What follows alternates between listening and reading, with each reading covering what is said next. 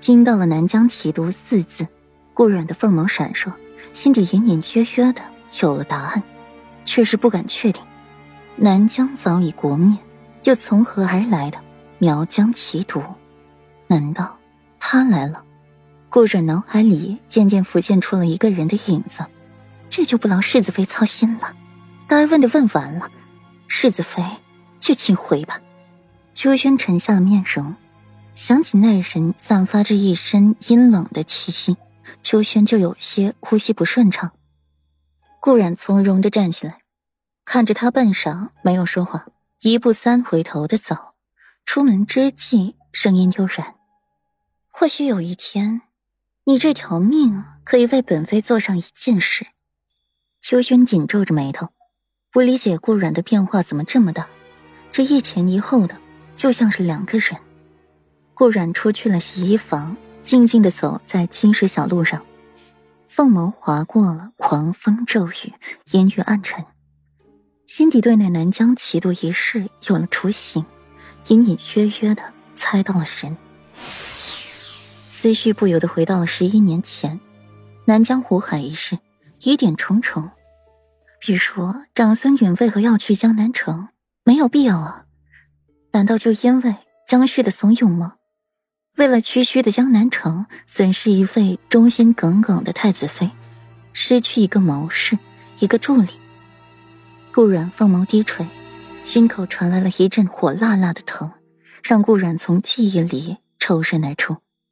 从洗衣房回去，简单用过了膳食去进食沐浴，一回来就瞧见了裴玉慵懒以礼的斜靠在了美人榻上，手里拿着一本书细细研读，眉眼如画，宛若雪天之上高不可攀的寒莲，恍若神姿，发梢微湿。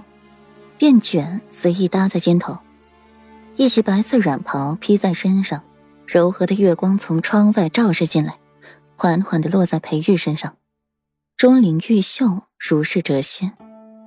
顾阮心底装着事，面对裴玉此番的作为，也没激起多大的心思，神情奄奄地掠过他，往里面走。裴玉轻轻挑眸，看着顾阮从自己面前经过。低头看一下自己散开的衣衫，露出了白皙带着暧昧痕迹的胸膛，暗叹：这自己的美男计失效了。思索之间，顾然已经回到床榻上躺好，拉过了薄被盖着自己，只留下了一个漂亮的背影。赤足上榻，抬起了一条腿，跪在了床榻上面，把顾然从被子里扒拉出来，身上还带着水汽。唇瓣上的疼让顾阮清醒几分，看到裴玉又往里躲了躲。大晚上的你干嘛？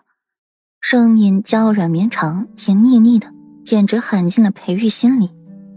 春宵一刻值千金，你说干嘛？裴玉拉过了被子盖在自己身上，肆意的摸着身下女人妖娆的身子，感受到了裴玉身上的水汽。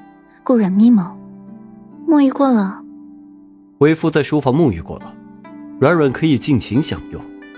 裴玉让顾软的头枕在了自己手臂上，居高临下的扫视着顾软美的炫目的身子。那就再去洗一洗，今天不能做。顾然打了打哈欠，他还疼着呢，昨晚做了那么久，今晚不能再来了。而且瞧着裴玉这精力，不到后半夜那是歇不了了。为什么？裴玉的眉心一折，不满问道：“这么狠心，还让他去洗冷水澡？我明日要回娘家，不能做。”顾阮闭了眼，直接在裴玉的臂弯里睡下了。裴玉寒眉一拧，想到了今日才见了顾云锦，顾阮明日就要回娘家，心底分外不喜，可又不能拦着顾阮，不然以他的聪明劲儿，自然也能猜出几分不对劲来。又看了一下怀中沉沉睡去的女人，裴玉闭了闭眼，压下了心火，在顾阮额头上亲了亲，抱着她入睡，水深火热。顾阮是被裴玉亲醒的，光滑如玉的美背上满是青紫的痕迹，处处布满了被男人疼爱过的痕迹，妖冶天成，越看越招人喜欢。唯有后腰上的红色月牙胎记，在此刻却是愈发的显眼了。